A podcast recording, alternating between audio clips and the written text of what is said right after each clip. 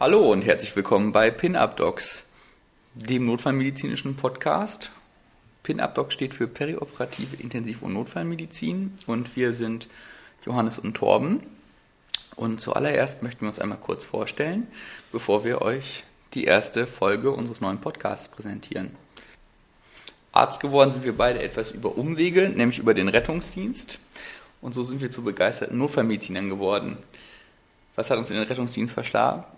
Ja, wir müssen zugeben, unser Abi war nicht ganz so gut. Naja, sagen wir, ich hatte zu der Zeit andere Prioritäten. Torben vielleicht, ich natürlich nicht, ich war immer schon der kleine Streber. Nein, so ist es auch nicht, ja, aber auf jeden Fall äh, haben wir unsere Leidenschaft für Notfallmedizin im Rettungsdienst entdeckt und auch weiterentwickelt.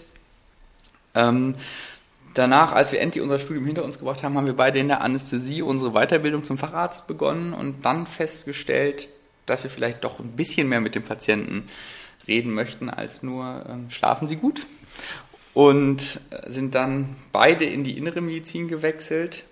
Da wiederum haben uns im Endeffekt die Patienten ein bisschen viel geredet. Aber Torben hat seine Hauptzeit in der Notaufnahme verbracht. Da reden die Leute wirklich viel. Ich vor allen Dingen in der internistischen Intensivmedizin, wo ja auch der eine oder andere doch am Schlafen ist.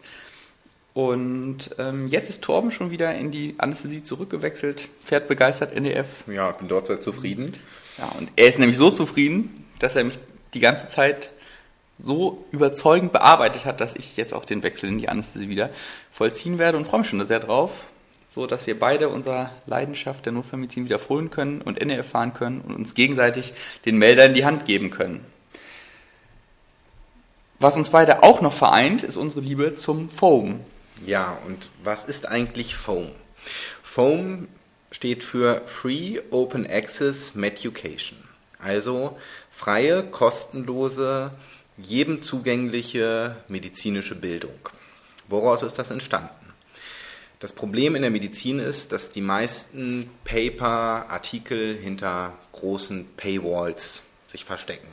Paywalls heißt, dass da große Konzerne wie zum Beispiel die Verbrecher von Elsevier viel Geld für, äh, für nehmen, damit man diese Artikel lesen kann.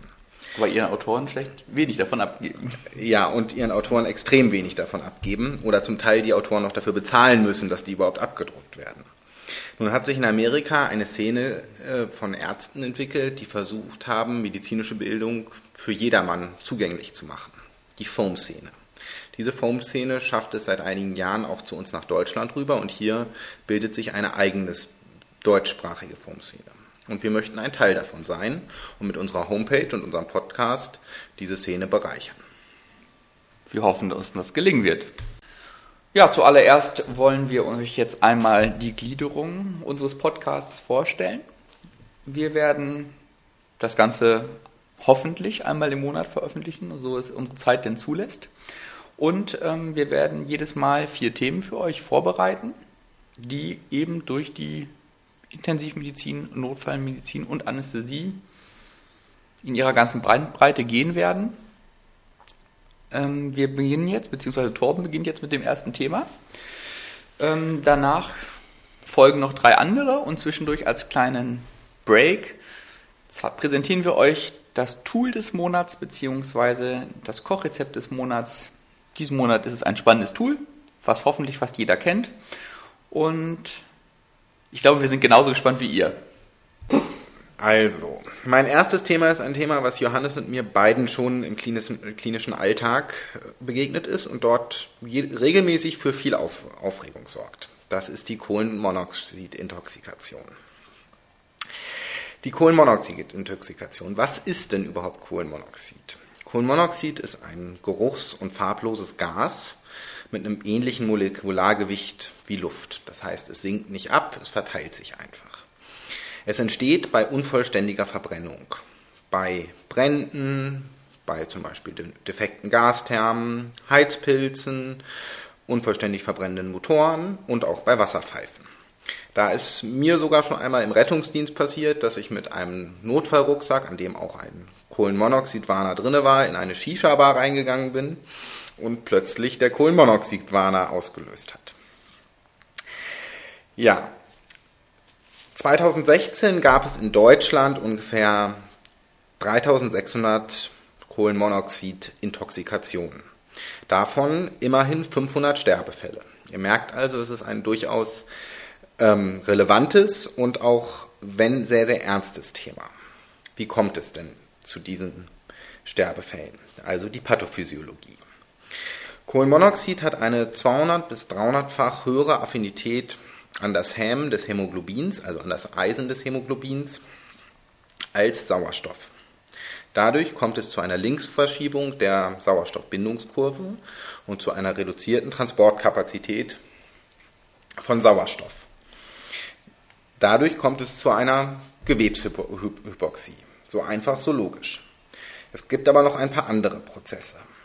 Das Kohlenmonoxid bindet auch noch deutlich stärker an das Myoglobin, was wir ja skeletal und kardial haben und führt dort ebenfalls zu einer reduzierten Sauerstoffaufnahme. Wichtig dem, bei der Bindung an dem Myoglobin und an dem, äh, an dem Myoglobin ist, dass es dadurch auch zu einer veränderten Eliminationszeit kommt. Nur weil das Kohlenmonoxid aus unserem Blut raus ist, heißt es noch lange nicht, dass es von unserem kardialen Myoglobin schon abgedockt hat. Und es kommt dadurch zu verzögerten Zellschäden. Und als drittes, drittes bindet das Kohlenmonoxid noch an den Komplex 4, fragt mich jetzt auch nicht mehr, was der genau macht, unserer Atmungskette an den Mitochondrien. Dadurch entstehen in der Atmungskette vermehrt O2-Radikale und es wird weniger ATP gebildet. Also am Ende auch wieder ähm, weniger Energie für unseren Zellstoffwechsel.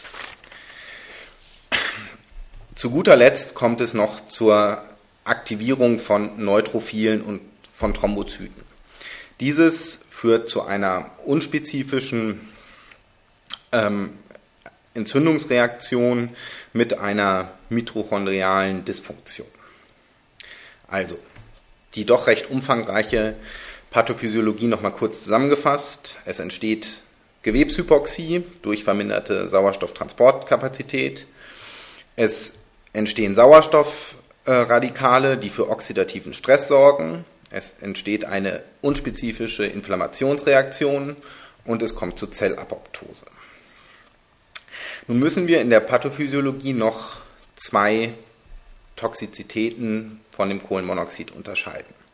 Die akute Toxizität, das heißt, die Leute, die nach einem beispielsweise vorher akut am Kohlen, an der Kohlenmonoxidintoxikation sterben, die sterben aufgrund von kardialen Problemen.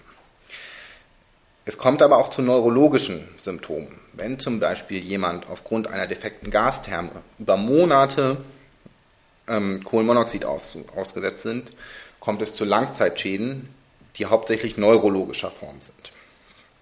Also die beiden wichtigen Einflussfaktoren im Rahmen einer Kohlenmonoxid-Intoxikation sind die Dauer der Exposition und die Höhe der Konzentration des Kohlenmonoxids.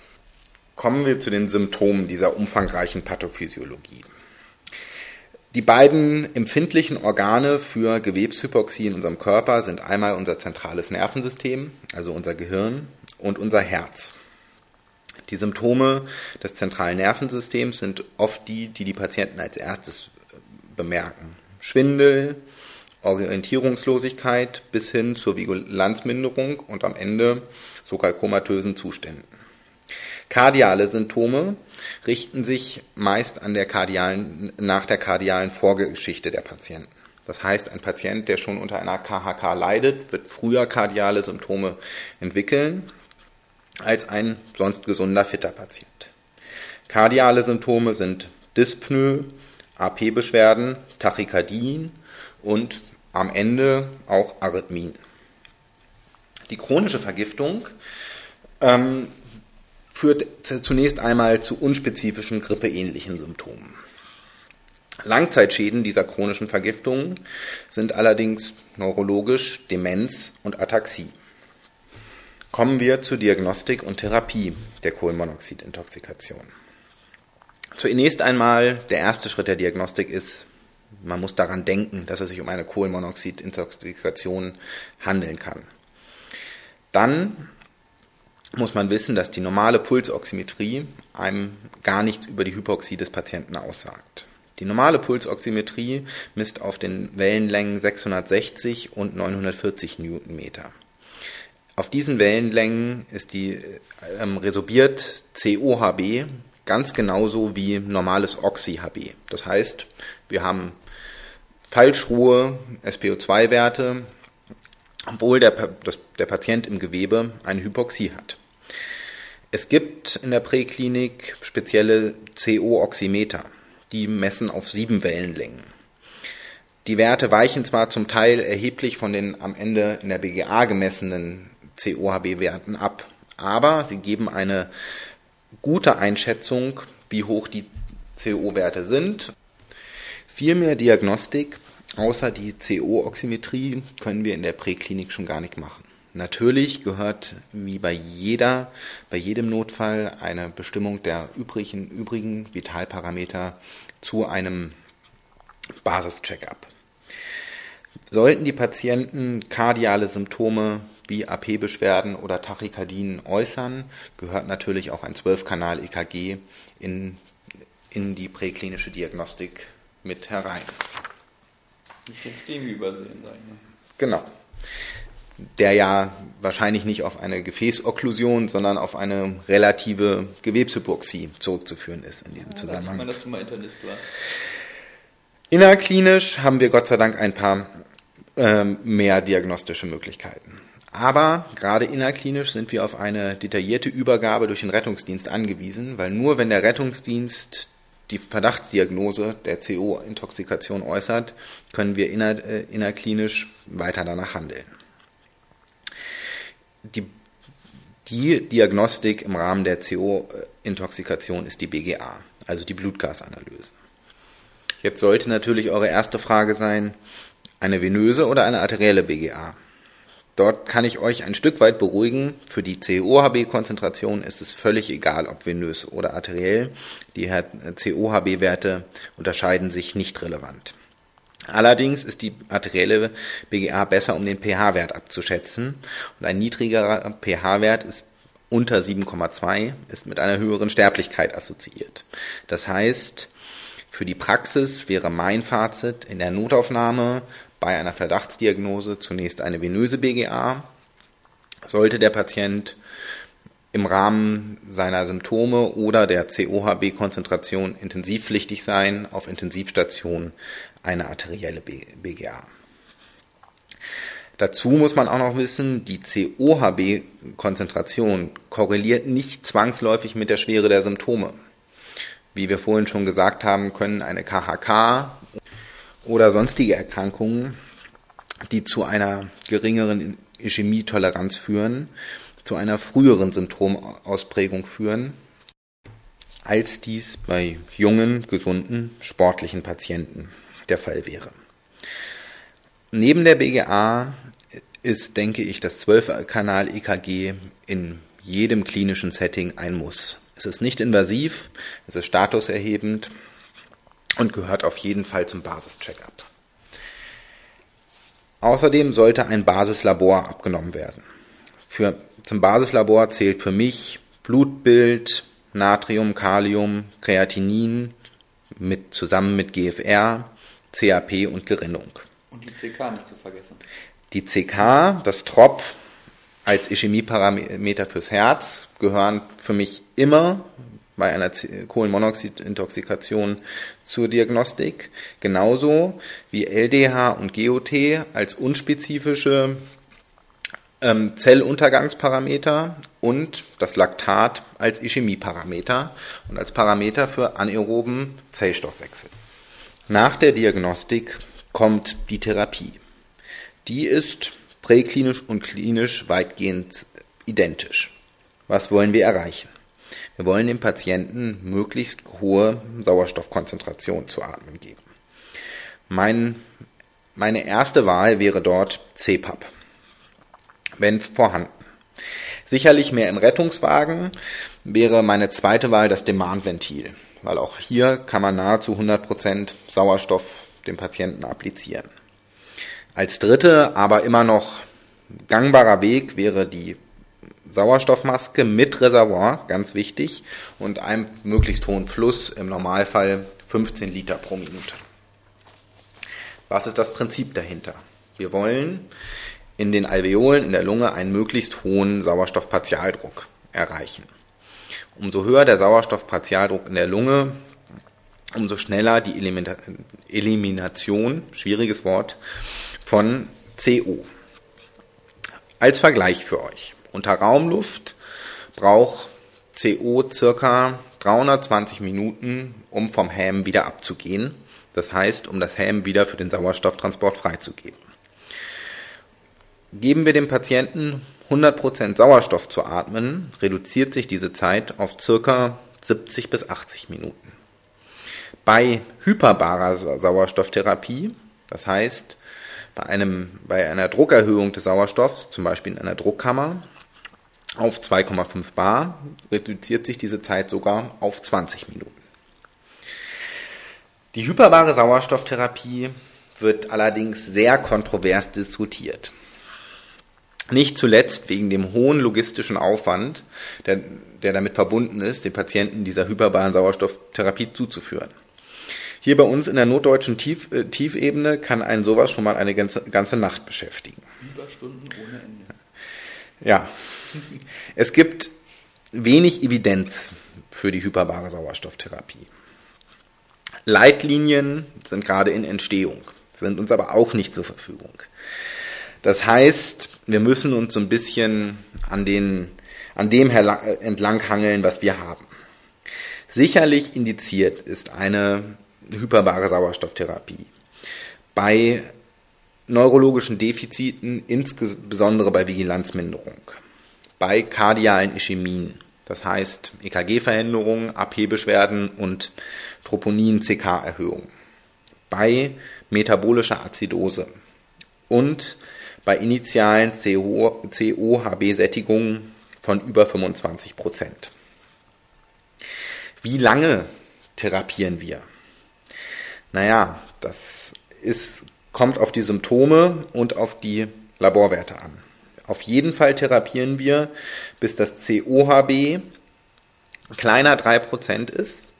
Das ist so 3 bis 7% sind so die Werte, die Raucher erreichen und bis die Patienten keinerlei neurologische Symptome mehr haben. Also beides muss erfüllt sein. Lasst euch bitte, wenn ihr eine initial hohe COHB-Konzentration habt und euch zur Verlegung entschieden habt, nicht dadurch irritieren, dass vielleicht bei Verlegung, sowas kann, so die Organisation dessen kann ja schon mal eine Stunde in Anspruch nehmen, die BGA nur noch ein COHB von 12 anzeigt. Das heißt ja nicht, dass das, C, äh, dass das Myoglobin, insbesondere das Kardiale, schon kohlenmonoxidfrei ist. Sollte die Verlegung einmal organisiert sein, sollte sie auch durchgeführt werden. Abschließend möchte ich noch auf zwei Sonderfälle eingehen. Einmal die Rauchgasintoxikation. Bei der Rauchgasintoxikation ist die Kohlenmonoxidintoxikation sicherlich wichtig, aber wir dürfen nicht andere Gifte außer Acht lassen. Und das ist hauptsächlich das Cyanid, was, ähm, was auch noch aufgenommen wird. Für das Cyanid gibt es Gott sei Dank eine relativ einfache Therapie, nämlich das Cyanokit, also Hydroxycobalmin. Auch ein schwieriges Wort, wie ihr merkt. Das Cyanokit hat fast keine Nebenwirkungen und sollte bei jeder Rauchgas, bei jeder symptomatischen Rauchgasintoxikation gegeben werden. Wichtig dabei zu wissen ist, dass das Cyanokit allerdings die CO-Messung in der BGA beeinflusst. Der zweite Sonderfall. Kinder und Schwangere. Das fetale Hämoglobin, das HbF, hat eine 600-fach höhere Affinität an das COHB als an Sauerstoff. Das heißt, die Affinität ist nochmal höher. Es gibt keinerlei Evidenz dafür weil es keine Studien für Schwangere und Kinder gibt. Aber bei Schwangeren und Kindern sollte die Indikation für eine Druckkammer noch, noch viel großzügiger gestellt werden. Wir müssen bei Schwangeren ein CTG, unsere Diagnostik um ein CTG ergänzen und bei jeglichen Zeichen von fetalem Stress oder symptomatischen Müttern oder Kindern eine hyperbare Sauerstoff NIF-Therapie erwägen und wahrscheinlich auch einleiten. So, Johannes, möchtest du das Ganze nochmal für uns zusammenfassen? Ja, Torben, das möchte ich sehr gerne. Vielen Dank erstmal für deine wirklich ausgezeichnete Übersicht über das Thema CO-Intoxikation. Also ich habe für mich schon ganz viel mitgenommen, muss ich sagen. Also das, äh, ich habe nur... Das freut mich natürlich. Nicht immer nur, ich bin eher so der Macher. Nein, also... Ähm, aber Torben hat das super aufbereitet. Aber zwei Fragen sind bei mir noch offen geblieben. Und ähm, ja, die stelle ich dir jetzt einfach mal. Ja. Und zwar die erste wäre, wo würdest du für dich äh, die Grenze der Intensivaufnahme ziehen? Also wo bei welchem COHB würdest du den Patienten auf jeden Fall auf eine Intensivstation legen und vielleicht nicht in eine Druckkammer? Das ist natürlich eine, eine schwierige Frage, weil keine Leitlinien dazu da sind. Aber ich persönlich würde bei einem COAB über 20 Prozent und bei jeglichen Symptomen, ob sie neurologisch oder kardial sind, im Zusammenhang mit einer, im Zusammenhang mit einer Kohlenmonoxidintoxikation, auf jeden Fall die Aufnahme auf eine Intensivstation erwägen. Oder nein, nicht nur erwägen, durchführen. Die, diese Patienten gehören auf eine Intensivstation. Und schon über 15 Prozent bei symptomatischen Patienten gehören die auch auf eine Intensivstation. Die gehören engmaschig überwacht. Genau. Allein wegen der Ischämie Zeichen wahrscheinlich wegen der neurologischen ja. Symptomatik. Sie können immer noch eintrüben, gerade wenn es aus dem Myoglobin ja. rücktransfundiert wird äh, oder transferiert, nicht transfundiert. Ja. Und äh, allein der Möglichkeit der NIF-Therapie, die bei uns zumindest nur auf der Intensivstation funktioniert, obwohl das ja eine gute IMC eigentlich auch können sollte. ähm, ja, wer weiß, wo das so ist. Ihr könnt uns ja, mal schreiben, falls das irgendwo so ist. Ähm, aber meine zweite Frage, Torben, ähm, du als ganz erfahrener Rettungsassistent und jetzt ähm, noch recht frischer Notarzt. Wo würdest du für dich die Grenze ziehen, dass du präklinisch direkt den Transfer in eine Universitätsklinik mit Druckkammer, was für uns ja dann doch Fahrzeiten, sage ich mal, von mindestens zwei Stunden impliziert, äh, wo du diese Zeit auf dich nehmen würdest und nicht primär äh, eine Primärversorgung in unserem Krankenhaus anstreben würdest?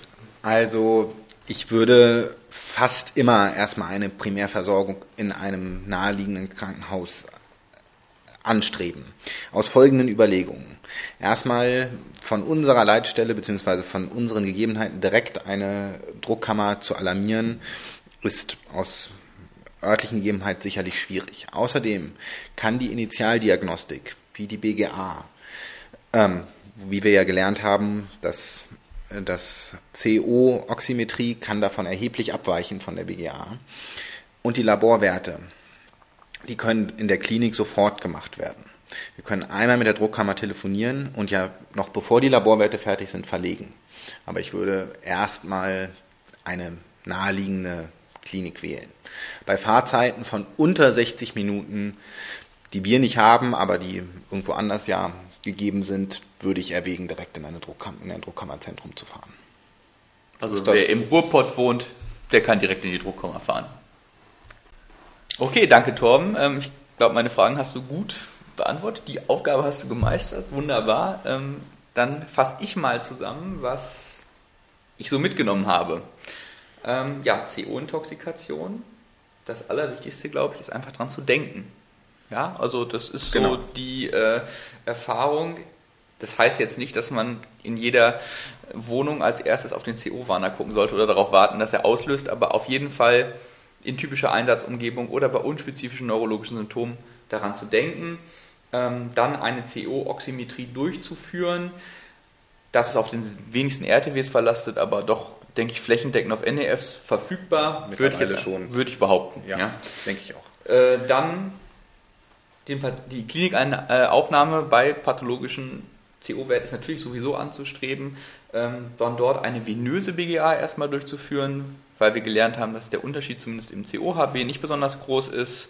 Ähm, dann, falls der Patient ein hohes COHB hat, dann die arterielle BGA anzuschließen, um den pH-Wert besser beurteilen zu können. Ein 12-Kanal-EKG, was grundsätzlich sowieso zur Routine-Diagnostik, zumindest in der internistischen Notaufnahme, ähm, gehören sollte für die chirurgischen Kollegen. Das kann man auch mal machen, häufiger mal machen. Zacken nach oben, ja, alles so, gut. Genau, Zacken nach unten. Ähm, ganz komisch Internisten anrufen, keinen Zacken Anästhesisten anrufen. Ähm, bei sicheren Todeszeichen Pathologen anrufen. Ähm, ansonsten Labordiagnostik, ähm, hast du gesagt und finde ich auch super wichtig, da nochmal aufs Troponin, auf die CK, LDH und GOT als Ischämie-Marker hinzuweisen und auch das Laktat mit einzubinden, um eben die periphere Minderperfusion einfach zu sehen, falls da wirklich was ist. Und natürlich auch die Basismaßnahmen nicht zu vergessen. Das heißt, Bodycheck bzw. Check-up des Patienten, nicht den STEMI oder den Apoplex übersehen und denken, oh, es ist eine CO-Intoxikation. Dann ähm, hochdosierte Sauerstofftherapie, am besten CPAP. Bei uns können Gott sei Dank auch die RTWs das ähm, mit ihren Geräten und die Notfallsanitäter können das mittlerweile auch ziemlich gut. Ähm, da bin ich immer ganz stolz, wenn die mir CPAP einem Patienten ja. bringen. Ähm, und ansonsten dann mit dem Meduma-Transport oder was auch immer vom NEF. Ähm, wenn das nicht geht, das Demand-Ventil. Und wenn das auch nicht geht, dann die Maske mit 15 Liter Flow drauf und ganz wichtig das Reservoir um, weißt du noch, wie viel Sauerstoffkonzentration es war? 96 Prozent? Ähm, leg, leg, mich nicht fest. Nein, weiß ich, weiß ich nicht mehr genau. Es war irgendwie so. Ja.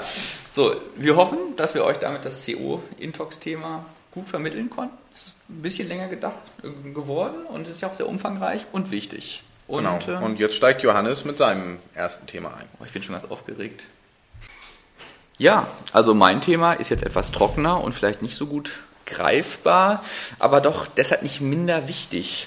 Und zwar handelt es sich um die Sepsistherapie, ein Krankheitsbild, was uns auf Intensivstationen ständig bewegt und umtreibt. Ich würde sagen, jeder zweite Patient, wenn er nicht ein STEMI hat, hat eine Sepsis.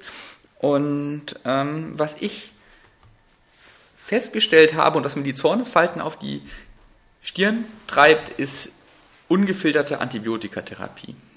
Es gibt Sepsis-Leitlinien, die empfehlen eine Anpassung der Therapie an vorhandene Blutkulturen und es gibt Sepsis-Leitlinien, die empfehlen eine rechtzeitige Deeskalation der, Therapie. Und jetzt geht die Diskussion mit eurem Oberarzt oder wem auch immer regelmäßig in diese Richtung, wann deeskalieren wir denn die Therapie? Und dazu gibt es eigentlich gut publizierte Algorithmen, wie man das Ganze machen sollte. Und darauf möchte ich heute einmal eingehen. Also es geht konkret um das Procalcitonin als Instrument zur Erfolgsmessung der Therapie einer schweren Sepsis und der ähm, Antibiotika-Deeskalation der zeitgerechten. Ja, was ist eigentlich Procalcitonin? Procalcitonin ist ein ähm, Laborwert, kann man eigentlich sagen. Nein, eigentlich ist es ein, ähm, ein Enzym, das von der Schilddrüse gebildet wird, ähm, vor allen Dingen bei schweren bakteriellen Infektionen.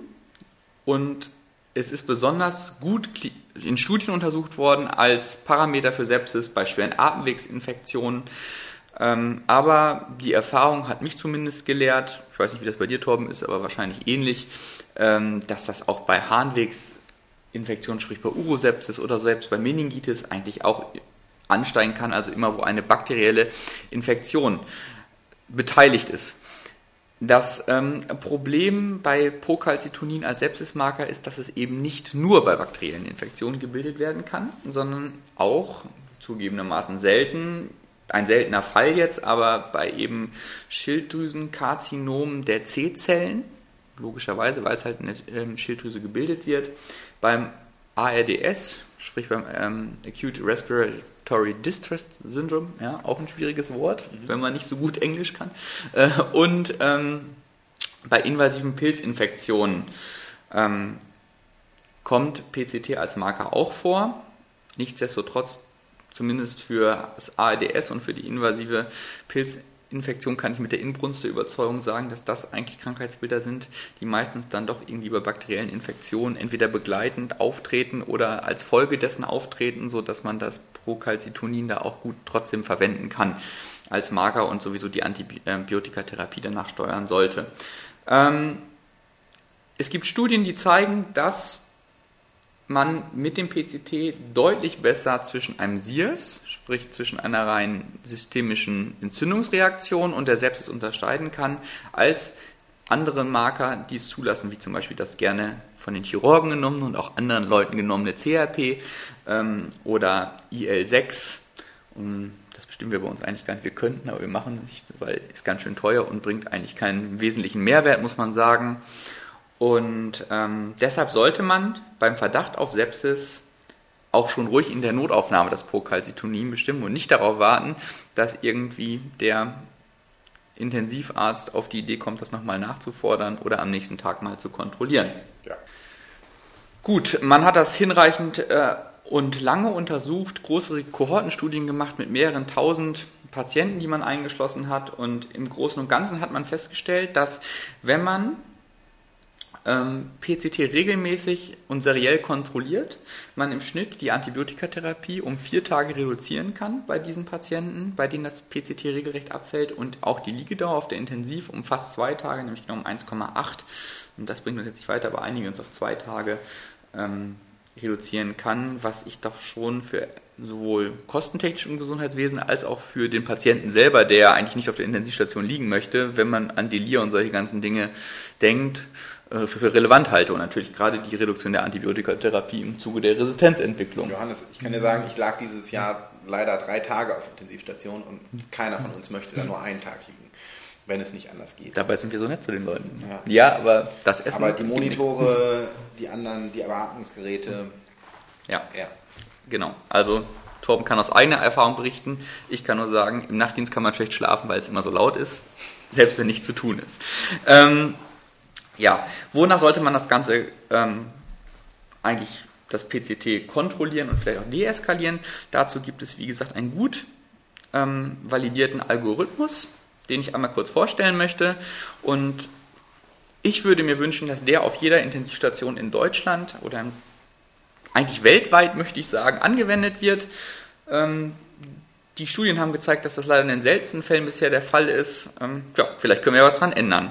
Und das Ganze funktioniert so, bei Verdacht auf Sepsis, das heißt, wenn jemand hypotherm, sprich Fieber, also Temperatur von mehr als 38,5 Grad, oder hypotherm, sprich eine Körpertemperatur von unter 36 Grad hat, oder tachypnoisch ist, oder Tachykard ist, sprich mehr als 90 Schläge pro Minute oder laborchemisch eine Leukozytose von mehr als 12.000 oder eine Leukopenie von mehr als 4.000 Zellen hat.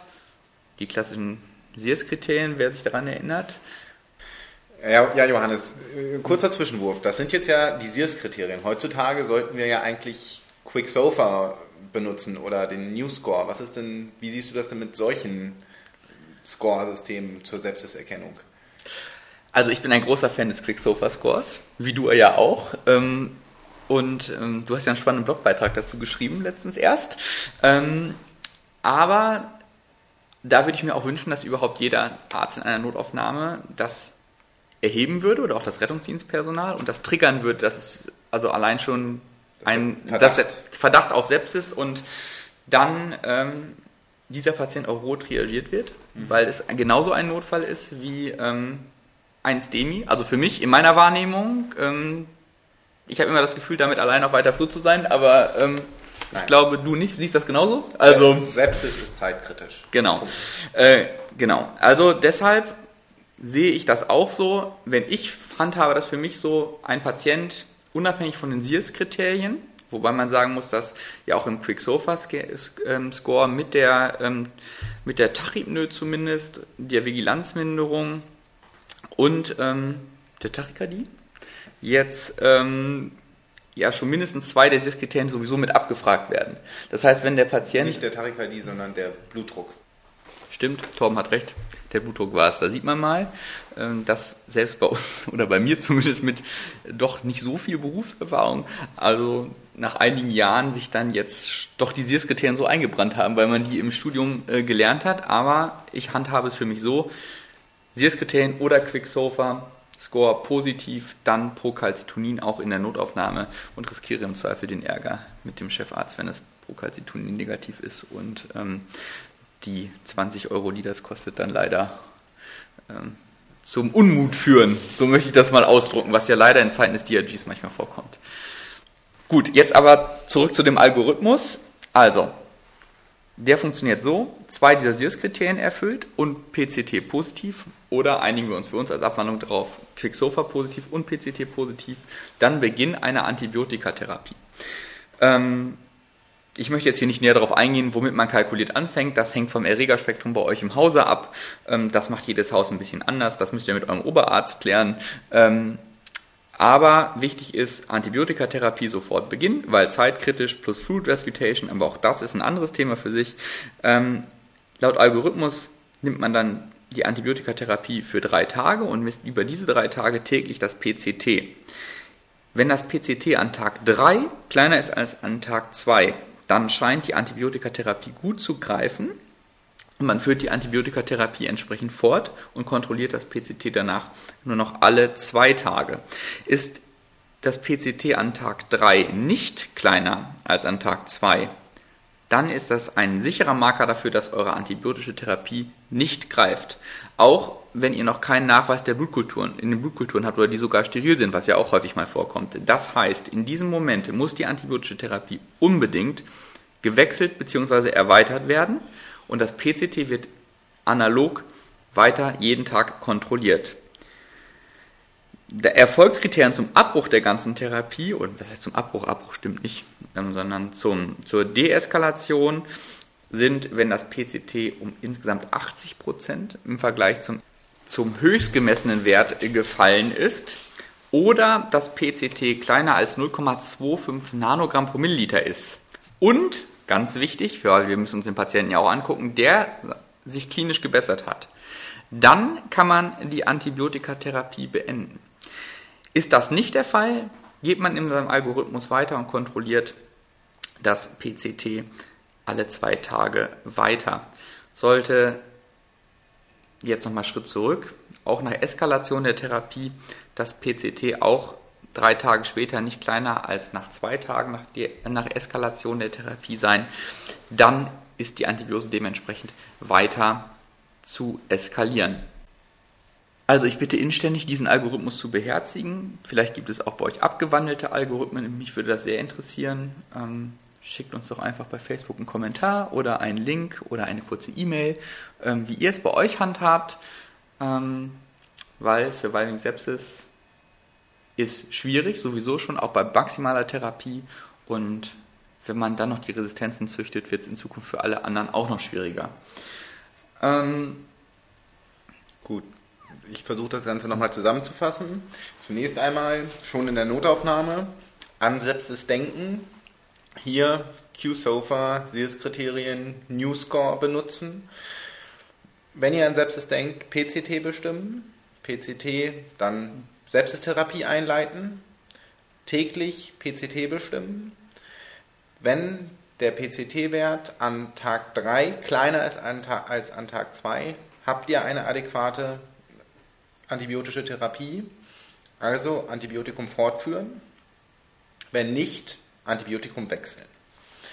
So lange weiter therapieren, bis entweder PCT 80% kleiner als der höchst gemessene Wert oder kleiner als 0,25, dann antibiotische Therapie beenden. Genau. Richtig, richtig soweit? Absolut. Entscheidend ist hierbei, nicht an starren Schemata festzuhalten, das muss, kann ich gar nicht oft genug betonen. Also nicht einfach zu sagen, ah, der Bauch ist der Fokus, dann machen wir das Meronem zehn Tage voll. Das hört man immer wieder. Das ist evidenzbasiert und erwiesenermaßen Quatsch und ist einfach nur Evidenzstufe E wie Eminenz. Und nicht, ja, ja es, es, es, wurde, wurde, es, wurde, Jahrzehnte so gemacht. Ja, aber, ja, aber es ist falsch. Es ist falsch. Darauf können wir uns, glaube ich, einigen. Ja. So, nach zwei doch recht anspruchsvollen Themen möchte ich euch etwas geistige Verschnaufpause ähm, gönnen und euch unser Tool der Woche vorstellen. Unser Tool der Woche ist der Thomas Holder.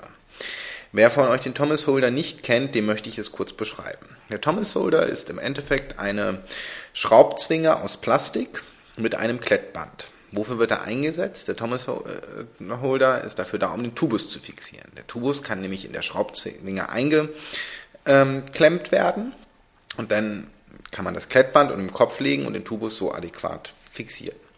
Das ist besonders im Rettungsdienst sehr praktisch, wo das Personal, mit dem man arbeitet, nicht tagtäglich wie die Anästhesieschwester den Tubus fixiert, sondern nur alle paar Tage, Wochen Monate eine Tubusfixierung durchführt.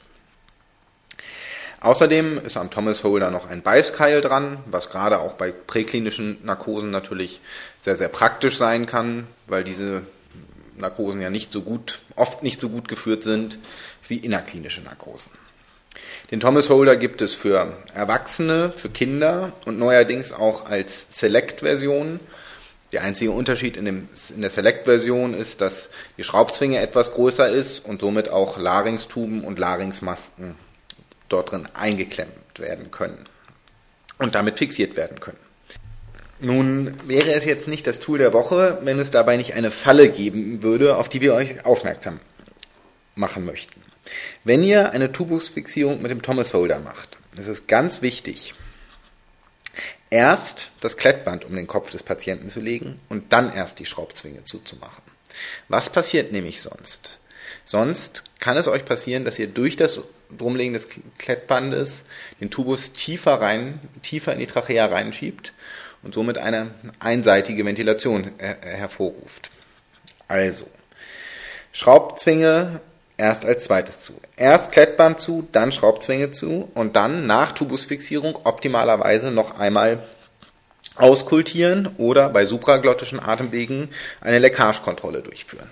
Ja, jetzt sind wir doch mal ehrlich, äh, Torben, ähm, kultierst du immer aus nach jedem Mal? Lagerungswechsel, ja, Lagerungswechsel schon wahrscheinlich, aber Fixierung?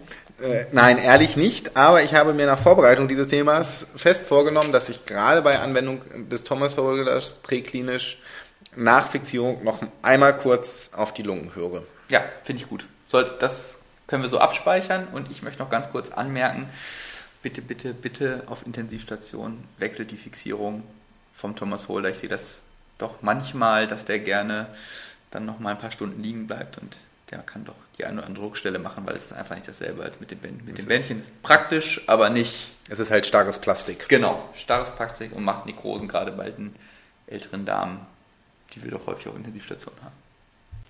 Ja, das Tool des Monats, ich wollte schon sagen das Tool des Tages, aber so viele Podcasts wollen wir das ja doch nicht machen, ähm, haben wir jetzt abgehakt und ähm, jetzt steigen wir wieder in die Themen ein und ich warne schon mal vor, jetzt wird es, naja, vielleicht nicht schwieriger als das Sepsis-Thema, aber es wird ein bisschen, geht ins Detail.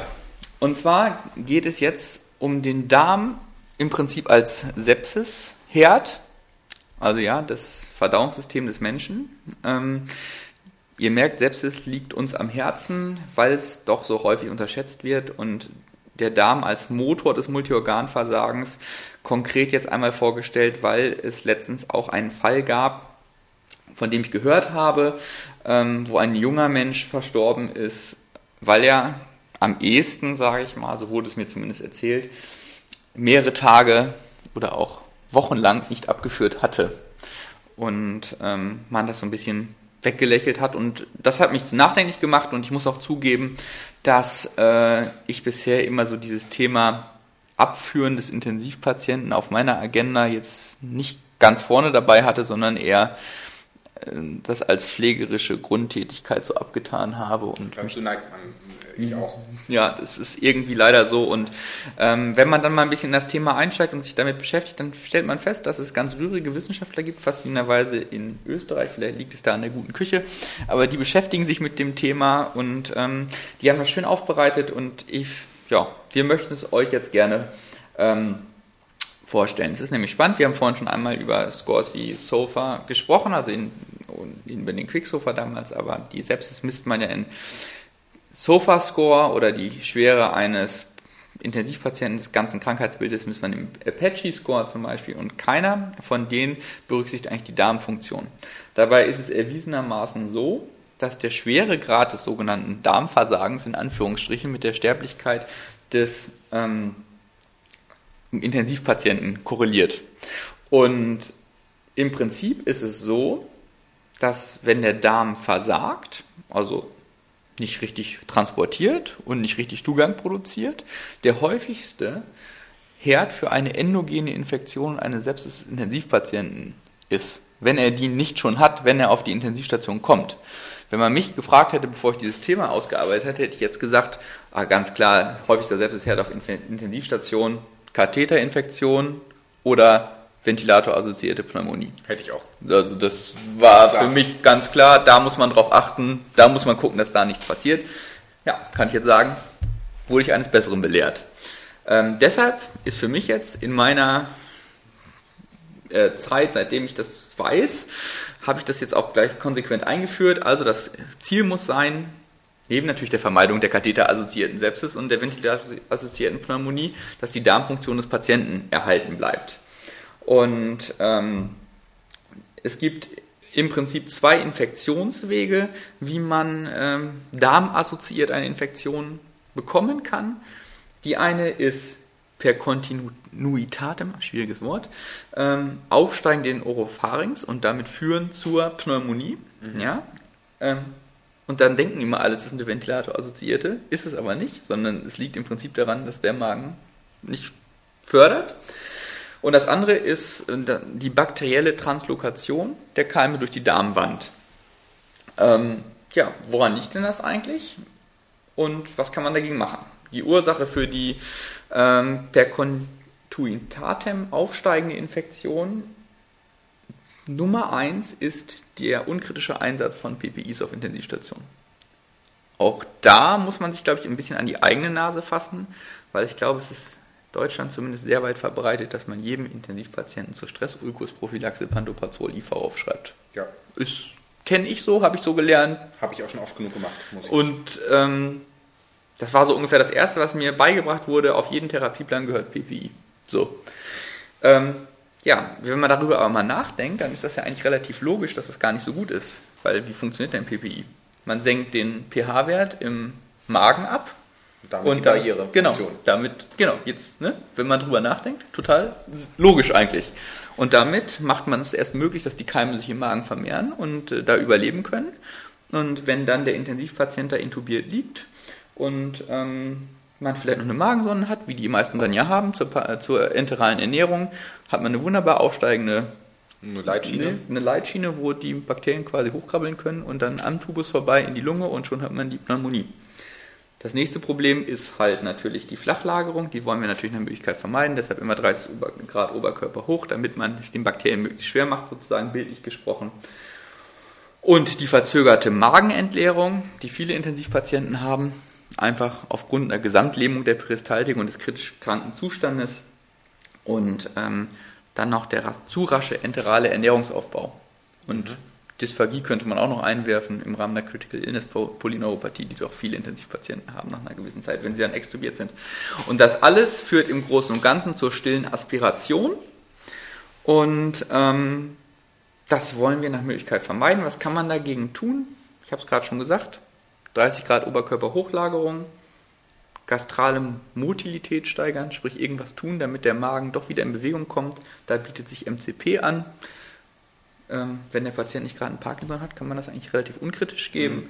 Ähm, langsam die orale Ernährung steigern, also wirklich nicht jetzt, der Patient ist extubiert und man hat euch gesagt, Wasser trinken klappt super, dann am nächsten Tag schon mal die Scheibe Weißbrot oder dann gleich die am Schnitzel. besten das Schnitzel, ja, nee, sondern wirklich dann in Stufenweise, wie nach einer Darm-OP im Prinzip, die Kost aufbauen und auch wenn ihr genervt werdet und kann das nicht ein bisschen schnell gehen, nein, das hat einen Sinn, warum das so ist.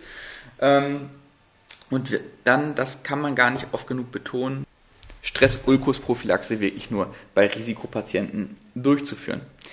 Der zweite Punkt äh, für den Darm als Sepsisherd ist die sogenannte intestinale Translokation, sprich die Durchwanderung des Ma der Magenwand durch Bakterien. Man muss sich mal vorstellen, der Magen-Darm-Trakt des Menschen durchschnittlich, meine Torben und ich sind beide schlank, also bei uns wird es wohl so sein, ähm, 500 Quadratmeter Oberfläche. So, also eine ordentliche Villa-Größe. Das ist die Angriffsfläche für alle Bakterien, die in unserem Magen-Darm-Trakt so rumschwirren. Und ähm, da können die überall durch und die, ähm, es gibt trotzdem Faktoren, die eine pathologische Translokation von Bakterien durch die Darmwand beeinflussen und begünstigen können. Das eine ist natürlich der Stress durch die sowieso schon kritische Erkrankung des Patienten, dann eine gestörte Immunitätslage. Auch das ist häufig auf Intensivstationen so, dass die Patienten immunsupprimiert eigentlich sind. Dann Motilitätsstörungen, auch hier genau wie beim, ähm, beim Magen. Ja, jeder Patient bekommt auf Intensivstation, fast jeder bekommt Opiate. Das heißt, die Darmfunktion ist ähm, deutlich reduziert und keine enterale Ernährung, also parenterale Ernährung, wird ja doch häufig mal gemacht, gerade weil man sagt, das ist ein Teufelskreis. Das muss man sich mal überlegen. Dann kriegen die Patienten, dann wird, man, wird zu einem gesagt, ja, der Patient hat ähm, so viel Reflux, ich habe mal die enterale Ernährung beendet. Okay. Ja, stattdessen kriegt er jetzt parenterale Ernährung. So, haben wir den nächsten Risikofaktor, ja, und dann wird wieder immer, es wird immer, immer schlimmer. Und Hauptrisiko für eine Translokation ist eine unkritische antibiotische Therapie. Und damit kommen wir wieder zu dem PCT als Marker und Deeskalation. Da schließt sich dann der Kreis. Ähm, ja, was kann man, ähm, was schädigt noch zusätzlich? Die Darmmucosa, also sprich die Schleimhaut des Magens. Eine Sepsis beim Patienten sowieso schon selber macht es immer schlimmer. Ein hämorrhagischer Schock oder hypovolemischer Schock und vor allen Dingen die daraus resultierende Katecholamintherapie. Einfach wird die Mikrozirkulation in der Darmwand geschädigt und damit geht die Schleimhaut zugrunde. Verbrennungspatienten sind gefährdet, Trau ähm, Trau Polytraumata-Patienten sind gefährdet, Patienten unter Chemotherapie sind gefährdet und dann noch ganz wichtig ein hoher intraabdomineller Druck, eine sogenannte intraabdominelle Hypertension. Darunter versteht man einen Druck von höher als 12 mm Quecksilbersäule im Darmtrakt. War mir als Problem außer vom abdominellen Compartment überhaupt nicht bewusst vorher. Mir auch nicht. Ähm, und das ist ein großes Problem und acht, also bis zu 80 Prozent, je nachdem welche Studie man sich anguckt, haben in der Intensivpatienten haben eine abdominelle Hypertension durch Volumentherapie ähm, und natürlich durch Obstipation. Mhm. Das heißt, der Darm ist voll, der Druck steigt und das hat so viele negative Einflüsse, wenn man sich das mal überlegt. Die Nieren können nicht mehr richtig ableiten, du förderst das Nierenversagen und du förderst das Durchwandern, du brauchst mehr Katecholamine, du machst die Lungenfunktion schlechter und du förderst äh, die Durchwanderung der Darmwand. Und deshalb sollte man das eigentlich routinemäßig monitoren. Wird seltenst gemacht, weil man dafür spezielle Blasenkatheter braucht. Also man misst den, den Blaseninnendruck und ähm, es gibt ja auch was, was man dagegen tun kann, um diesen abdominellen Druck zu senken. Und das ist auch die erste Maßnahme, um der intestinalen Translokation entgegenzuwirken.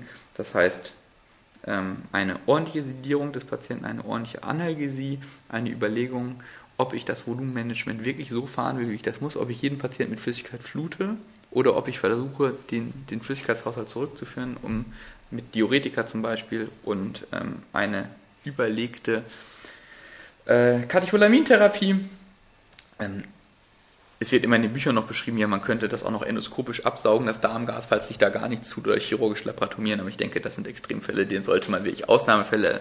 Aber man sollte es zumindest im Hinterkopf haben, dass der abdominelle Druck ein Problem ist, was man ähm, beheben sollte. Ja, und was kann man denn jetzt generell tun, um irgendwie dafür zu sorgen, dass der Darm als Sepsismotor doch nicht zu dem Motor wird, sondern eher so ein kleiner Zweitakter ist und ähm, relativ entspannt ist. Das heißt, man muss irgendwie die Motilität des Magen-Darm-Trakts erhöhen. MCP hatte ich vorhin schon mal erwähnt. Ich handhabe es jetzt so, dass ich Patienten, zum Beispiel nach Reanimation, wo ich damit rechne, dass die länger sowieso auf meiner Intensivstation liegen und die auch sediert sind mit zum Beispiel Sufenta bei uns, ähm, die also ein motilitätsverlangsamendes Medikament bekommen, dass ich den routinemäßig primär erstmal MCP 2x10 aufschreibe, unter Berücksichtigung der Kontraindikation natürlich, äh, und wenn das nicht dazu dem gewünschten Effekt führt, das heißt, sie führen nicht regelmäßig ab und ähm, sie haben viel Reflux zum Beispiel, nachdem ich die enterale ähm, Ernährung begonnen habe, dann gebe ich denen noch dreimal täglich 100 äh, Milligramm Erythromycin-IV, um auch noch die Darmperistaltik anzuregen. Zusätzlich protektiv ist der frühzeitige Beginn der enteralen Ernährung. Das heißt eigentlich beim normalen Patienten, der nicht schockig ist, innerhalb von 24 Stunden nach Intensivaufnahme sollte dieser Patient über eine Magensonde enteral ernährt werden, wenn er nicht selber essen kann. Ähm, oder wenn das nicht möglich ist, dann zumindest nach hemodynamischer Stabilisierung. Praktisch handhabe ich das so, das ist jetzt aber auch wieder Evidenzstufe E.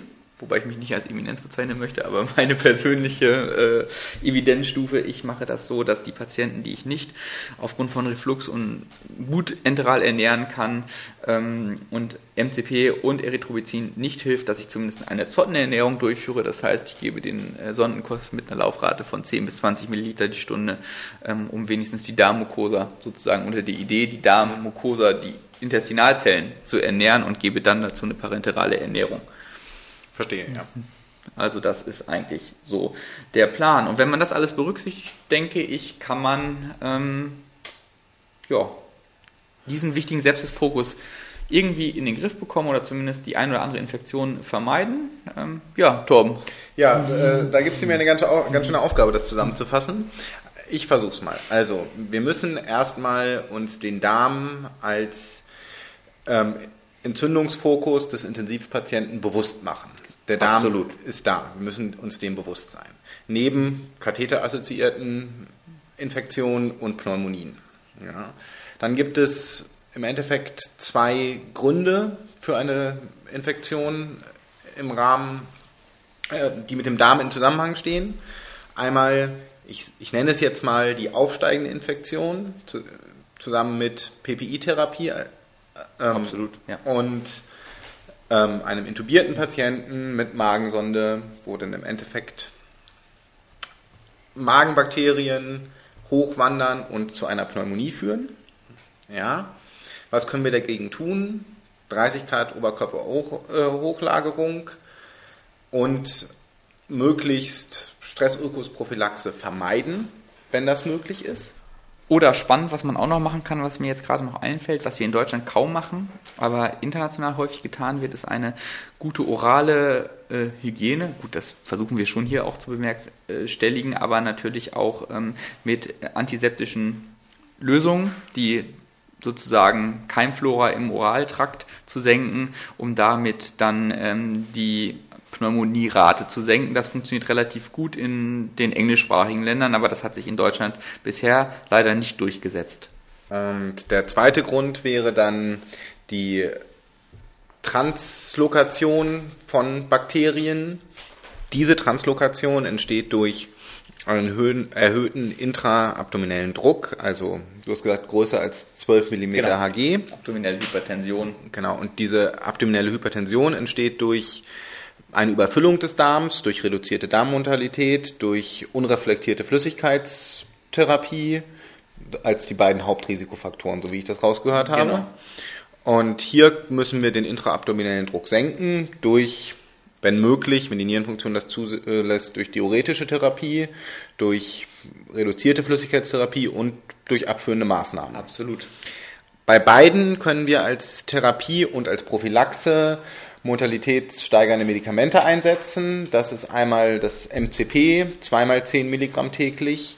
Und wenn das nicht ausreicht für eine regelmäßige Darmentleerung, das Erythromycin mit dreimal 100 Milligramm IV und zusätzlich dann noch die enterale, äh, Ernährung möglichst früh anstreben, also innerhalb von 24 Stunden nach Intensivaufnahme, aber niedrig beginnen und nur langsam steigern und nicht vom, von der Brühe aufs Schnitzel ähm, und gegebenenfalls, falls gar nichts möglich ist, Zottenernährung ähm, durchführen. Genau. Ich denke, das ist jedem der auf der Intensivstation arbeitet, soweit bewusst. Ja, und ganz wichtig ist, habe ich vorhin noch vergessen zu sagen, ähm, wenn das alles nicht funktioniert und es geht einfach nichts rein, auch die Zottenernährung bleibt nicht drin, dann hat man immer noch die Option, eine Jejunalsonde zu legen, sprich eine Magensonde, die einfach im Jejunum liegt und da den Magen sozusagen rauszunehmen als äh, Motilitätshemmnis. Ja, okay. Torben, hast du toll zusammengefasst. Hast du noch Fragen? Ähm, ich habe noch die Frage, aber ich befürchte, das bringt uns in Probleme. Nämlich, äh, Wann ist denn die Stressökosprophylaxe indiziert? Ja, ich habe mit der Frage schon fast gerechnet und das ist eine spannende Frage, weil das ist, ich glaube, das ist höchst umstritten. Das, das kommt auf, also jeden Oberarzt, der sieht das irgendwie anders. Ja, wenn du den Kardiologen fragst, der sagt zum Beispiel, ja, jeder Patient, der eine Plättchenhemmung einnimmt, in irgendeiner Form, die ganz extrem sagen, bei ASS 100 ist es schon indiziert. Wobei, wenn ich das so sehen würde, dann müsste ich ja jedem, äh, jeder Patient, der ASS 100 nimmt, müsste auch ein PPI-Automat vom Hausarzt ja schon verschrieben bekommen. Die anderen sagen bei dualer Hemmung, sprich mit Prasugrel oder Klopi dazu. Das kann ich schon mehr nachvollziehen, sehe ich aber immer, ehrlich gesagt, auch noch nicht so. Für mich persönlich habe ich auch das wieder meine persönliche Meinung und damit nicht jetzt zur Nachahmung empfohlen, aber vielleicht, wenn ihr es anders seht, schreibt mir einfach oder schreibt uns einfach. Ähm, ich sehe das so, wenn jemand schon mal eine, eine Risikoanamnese hat, also sprich schon mal eine GI-Blutung hatte, wenn jemand unter Cox-Hämmern steht, also sprich Ibuprofen in der Dauermedikation, wobei ich sowas auf Intensivstation natürlich immer versuche um mhm. abzusetzen, oder Cortison-Dauertherapie. Sprich der Patient mit einer rheumatoiden Arthritis, mhm dem würde ich das schon angedeihen lassen. Jetzt muss ich zugeben, ich habe ein bisschen gecheatet. Ich habe das Ganze schon mal ähm, gegoogelt, parallel. und also jetzt äh, gemein. das Internet befragt. Aber du hast absolut recht, es gibt viele verschiedene ähm, die Lehrbücher führen verschiedene Gründe für Stressökos an. Was aber alle gemeinsam haben, der Stressökos basiert auf einer zu hohen endogenen Glykokortikoid. Mhm. Äh, einem zu hohen endogenen Glykokortikoid. Macht ja Sinn. Glykokortikoid-Spiegel. ah. ähm, das, ich denke an Krankheitsbildern, wo man die Indikation noch stellen muss, ist die schwere Sepsis, die sicherlich eine Indikation ist, und das Polytrauma. Ähm, und die wirklich ganz, ganz großen Darm-OPs sind, mhm. denke ich, die Krankheitsbilder, wo man die Stressprophylaxe zumindest erwägen sollte. Gut. Nö, ansonsten sind wir, glaube ich, mit dem Thema durch. Ja, ich glaube auch, aber das war jetzt ziemlich schwere Kost und genau. passend, nicht so leicht zu verdauen. So, kommen wir also zu meinem zweiten Thema. Ich muss zugegeben, äh, zugeben, dass mein zweites Thema eigentlich ein ganz anderes war. Eigentlich wollte ich euch was über die Paramedic 2 Studie erzählen. Aber ich gucke gestern ins Internet, das Ganze ist schon vorbereitet und ähm, stelle fest, dass der aktuelle Abhören-Podcast etwas über die Paramedic 2 Studie bringt. Als ich mir diesen Podcast heute angehört habe, muss ich auch noch zugeben, dass die das sehr, sehr gut aufgearbeitet haben. Wenn ihr also etwas über die Paramedic 2 Studie hören wollt, dann hört doch mal bei den Kollegen von Abhören rein. Die haben da wirklich einen sehr schönen Beitrag zu gemacht. Also musste ich mir schnell ein neues Thema überlegen. Ich wollte nicht ganz vom Adrenalin weg und habe mich an meinen ersten Foam-Artikel, den ich jemals gelesen habe, erinnert. Das ist nämlich der Artikel von dasfoam.org Atropin versus Adrenalin beim bradikalen Periarrest. Dieser Artikel ist ursprünglich aus dem Englischen übersetzt worden, äh, ursprünglich mal von John Farkas geschrieben, übersetzt durch Herrn Bromberg, Bromberger, Entschuldigung. Und ähm, ja, wollen wir doch mal einsteigen und gucken. Ähm, schaut euch mal den GAC-Algorithmus zu Bradykardinen an. Dieser Algorithmus ist im Endeffekt eine Einbahnstraße.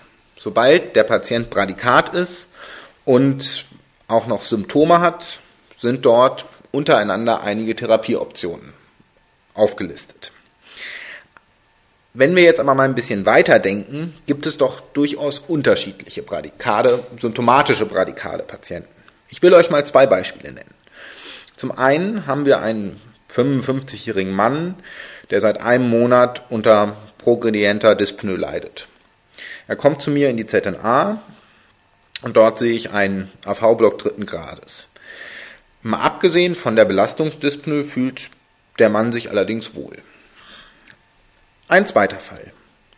Eine ältere Dame, sagen wir eine 82-jährige ähm, Frau, kommt mit Tachykarben Voraufflimmern mit einer schnellen ventrikulären Überleitung wir behandeln das Ganze mit 10 Milligramm Verapamil. Die Herzfrequenz fällt von 160 auf 110. Das reicht uns aber noch nicht. Wir geben noch 5 Milligramm Metroprolol dazu. Sie springt in den Sinusrhythmus, fällt aber auf eine 42er Herzfrequenz mit einem 70er Blutdruck systolisch und wird kollaptisch. Wir geben Atropin, das Ganze hat keinen Effekt. Wir etablieren transkutanes Pacing. Das koppelt nicht. Die Patientin wird reanimationspflichtig. Wir geben 1 Milligramm Adrenalin. Die Patientin hat sofort wieder einen 250er Druck und eine 170er Herzfrequenz. Überlebt das Ganze ohne Residien. Glück gehabt.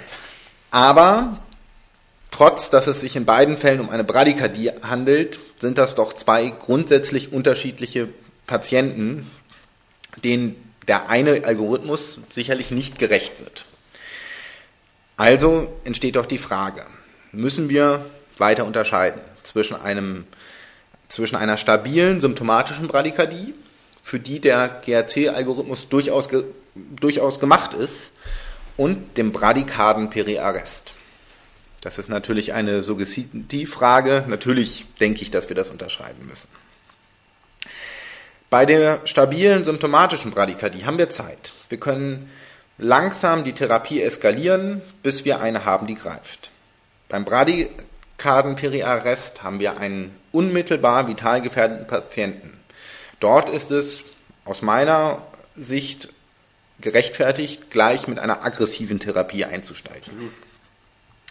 Wenn wir als Vergleich zum GAC-Algorithmus für Erwachsene mal den Pädiatrie-Algorithmus der AHA angucken, dann äh, fallen doch gewisse Unterschiede auf. Ich nehme übrigens den Pädiatrie-Algorithmus der AHA zur Bradykardie, weil es kein GAC-Äquivalent dazu gibt. Aber beim Pädiatrie-Algorithmus der AHA ist Adrenalin die erste Option. Und das Ganze gleich mit einer Dosis von 10 Mikrogramm pro Kilogramm. Beim GAC-Algorithmus für Erwachsene hingegen ist ähm, Adrenalin die dritte Option und die Dosierung sind, naja, 2 bis 10 Mikrogramm pro Kilogramm. Wenn wir uns jetzt mal angucken, nehmen wir auf der einen Seite Harry Potter, 50 Kilo würde 500 Mikrogramm Adrenalin bekommen. Nehmen wir auf der anderen Seite, sagen wir Vin Diesel, 100 Kilo muskulös. Wenn wir mit Adrenalin anfangen, nach dem GRC-Algorithmus, würde er 200 Mikrogramm Adrenalin bekommen. Das ist die Hälfte. Das ist schon ein unterschiedliches Herangehen an diese Patienten. Daher ist die Unterscheidung zwischen stabiler symptomatischer Bradykardie und bradykarder Periarrest, denke ich, wichtig. Und der Pädiatrie-Algorithmus der AHA ist ein Algorithmus für den bradykarden Periarrest, während der GAC-Algorithmus ein Algorithmus für die stabile symptomatische Bradykardie ist. Jetzt kommen wir zu meiner Ursprungsfrage. Hat Atropin einen Stellenwert beim bradykarden Periarrest? Und ich sage nein. Ich möchte euch das Ganze auch begründen. Zum einen, warum möchte ich, also warum möchte ich Adrenalin benutzen? Erstens, Adrenalin wirkt bei allen Patienten. Atropin ist ein Parasympathikolytikum. Das wirkt prima bei vagal induzierten Bradykardien, beim vagalen äh, Reflex, bei Cholinergika-Überdosierungen, nach Narkoseeinleitung bei Propofol-induzierten Bradykardien.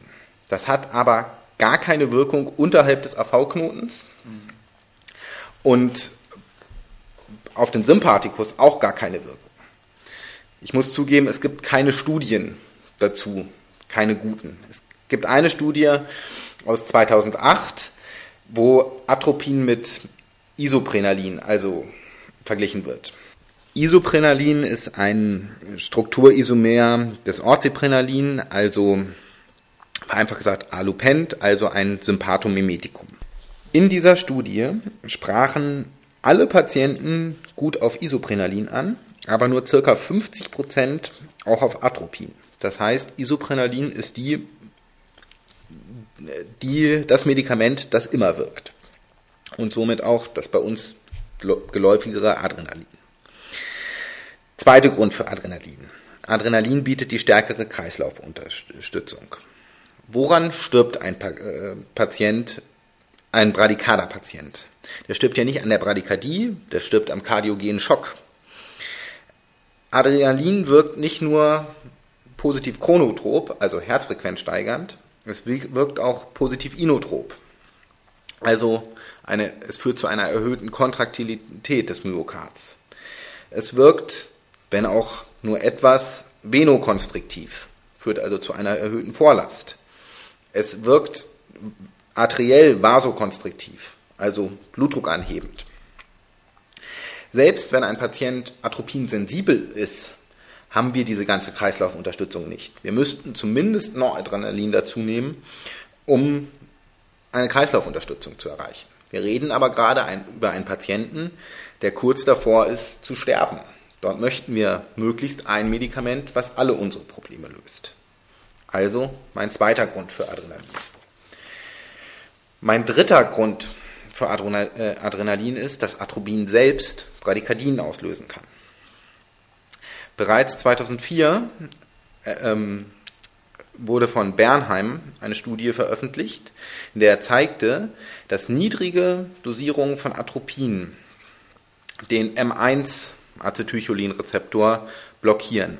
Dies führt zu einer Herzfrequenzabnahme. Erst höhere Dosierungen blockieren den M2-Rezeptor, der die von uns beobachtete, Herzfrequenzanstieg führt.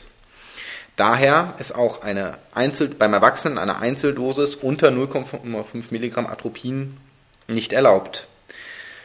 Vergegenwärtigen wir uns wieder den Patienten. Ein kreislaufinstabiler Patient im kardiogenen Schock, der hat eine lange Kreislaufzeit. Das führt zu einem langsamen Anfluten des von uns gegebenen Atropins, was zumindest die Gefahr einer niedrigen, initial niedrigen Dosierung am Herzen führt und somit zu einer zusätzlichen Verschlechterung. Aber auch hier keine Studien. Also, jetzt habe ich dargelegt, warum ich Adrenalin für das bessere Medikament halte. Wie benutzen wir das Adrenalin im Notfall? Im Rettungsdienst hat sich bei mir etabliert die Pushdown-Pressers oder wie ich es eher nenne, das Suprafässchen. Ich nehme ein Milligramm Adrenalin und tue es in 100 Milliliter Nazel. Dann habe ich circa, äh, nicht circa, 10 Mikrogramm pro Milliliter. Dieses Fässchen beschriftige ich deutlich und stecke es in meine Tasche, damit kein anderer irgendwas daraus geben kann. Und kann dann milliliterweise initial mit 10 Mikrogramm das Adrenalin dosieren und je nach Wirkung höher dosieren. Jetzt muss ich mir je nach Fahrzeit ja auch eine Dauertherapie überlegen. Dafür wäre dann der Adrenalinperfusor geeignet. Weil ich das aus meinem klinischen Alltag so gewohnt bin, würde ich mir 3 Milligramm auf 50 Milliliter Nazel aufziehen lassen und dann mit einer Laufrate von ungefähr 3 Milliliter die Stunde starten und je nach Wirkung die Dosis hoch oder runterschrauben. Die Take-Home-Message von mir, behandelt Adrenalin mit Respekt. Es ist ein höchst potentes Medikament, aber wir müssen die Angst davor verlieren, weil im Notfall ist es lebensrettend. Und es macht schwarze Zähne. Gut, möchtest du das Ganze nochmal kurz zusammenfassen, Johannes? Auf jeden Fall, Torben. Ja, Torben, das äh, ist jetzt ja auch ein relativ komplexes Thema. Ähm, ich möchte noch einmal ganz kurz herausstellen, dass der Artikel initial, hast du ihn gelesen, bei das Forum. Und ähm, wir bedanken uns, dass wir den benutzen durften überhaupt und freuen uns darüber.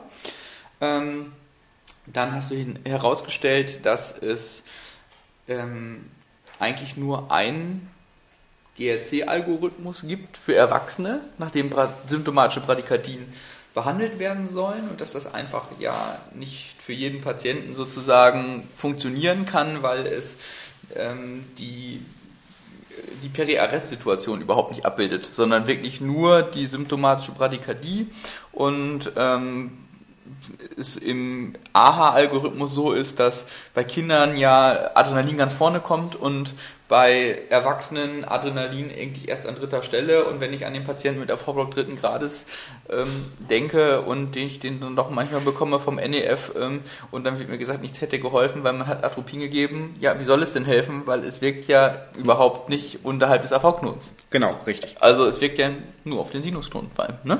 Genau. So kenne ich das zumindest. Und ähm, deshalb ist Adrenalin auch für mich ein tolles Medikament und das ist auch nochmal herausgestellt. Und ich kenne das genauso, wie du es empfohlen hast.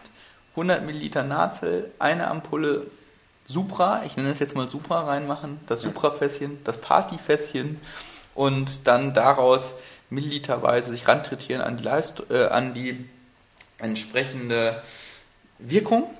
Ja, ähm, den Adrenalinperfusor ähm, kenne ich nur aus Sepsis, weil ich mich ja so gerne mit Sepsis beschäftige, aus der Sepsistherapie, ja. aber nehme ich jetzt mit, kann man auch wunderbar zur Dauertherapie sozusagen, erstmal bis man einen Schrittmacher etabliert, etabliert hat, nehmen. Genau. Ähm, möchte das auch nochmal rausstellen, also das transkutane Pacing habe ich sehr gute Erfahrungen mitgemacht, also da auch nicht zögern, ja, also das ist im Zweifel lebensrettend. Auch das ist natürlich eine Alternative. Ich wollte nur die medikamentöse, medikamentöse Wirkung nach vorne stellen. Ne? Aber da eben ordentliche Analgosidierung machen und dann die Pedals drauf und dann geht's ab. Gut. Ja. Kommen wir zum Ende von unserem Podcast. Unsere Themen sind durch. Wir hoffen, dass es euch gefallen hat. Bitte, bitte, gebt uns Feedback. Sagt uns, wie ihr unser Themenauswahl fandet. Sagt uns, was wir besser machen können. Schreibt uns. Schreibt uns. E-Mails, Post. Genau. Gerne auch Karten. Ähm, wir versuchen auf alles zu reagieren, was was wir so kriegen und ähm, wollen ja besser werden. Das ist unser erster Versuch hier. Ja. Und ansonsten wünschen wir euch einen schönen Abend. Wir trinken jetzt ein Bier und don't panic. Und im Notfall zuerst den eigenen Puls fühlen.